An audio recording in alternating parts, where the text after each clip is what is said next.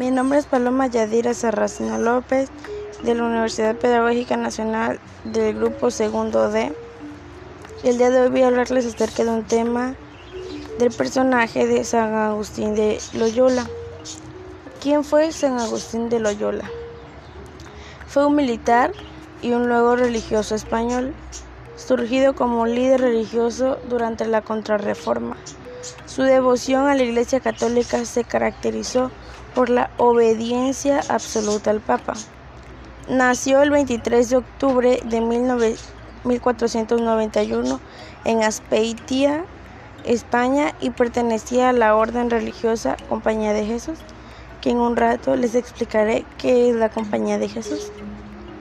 Este personaje falleció el 31 de julio de 1556, dejando algunas obras como libros.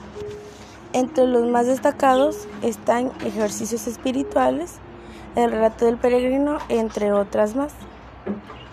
Fue fundador de la Compañía de Jesús. Su primera dedicación fueron las armas, siguiendo la tradición familiar.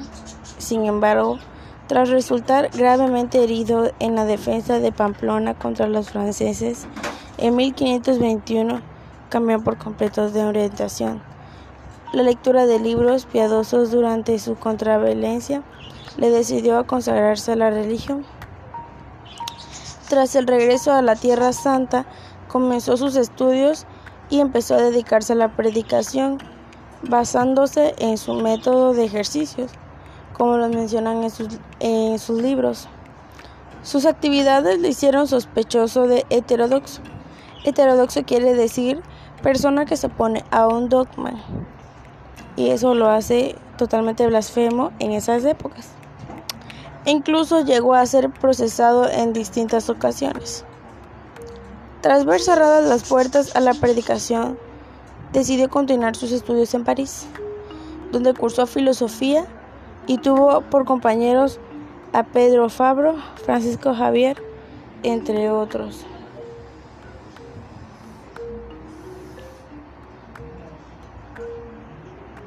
Ignacio y sus compañeros acabaron pronunciando un voto de pobreza. Iniciaron la compañía de Jesús y decidieron peregrinar a Jerusalén. Pero esta empresa resultó imposible y finalmente optaron por ponerse a disposición del Papa. Ignacio partió a Roma junto a Pedro Fabro y Diego Lainez experimentando así durante todo el viaje multitud de sentimientos espirituales y una especial confianza en que Dios le sería favorable en esa ciudad. Allí se dedicó a impartir sus ejercicios, pero pronto sufrió las críticas de personalidades influyentes que difundieron rumores en su contra acusándolos de ser fugitivos de la Inquisición.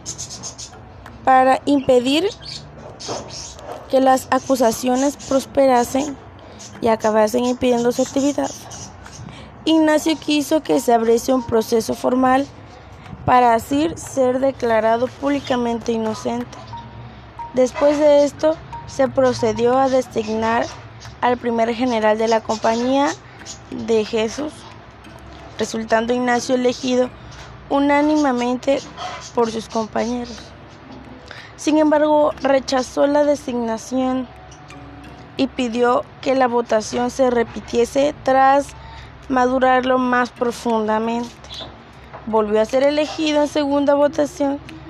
Tras reflexionar y confesar sus pecados, finalmente aceptó.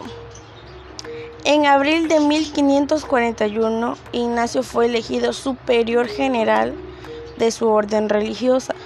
Envió a sus compañeros como misioneros por Europa para crear escuelas, universidades, seminarios donde estudiaban los futuros miembros de la orden, así como los dirigentes europeos. En conclusión, ellos querían que todos, no solamente los ricos, sino todos tuvieran educación. La Compañía de Jesús es una universidad cuyos miembros son comúnmente conocidos como los jesuitas. Es una orden religiosa de clérigos regulares de la Iglesia Católica fundada en 1534 por el, por el español Ignacio Loyola. Es todo, gracias.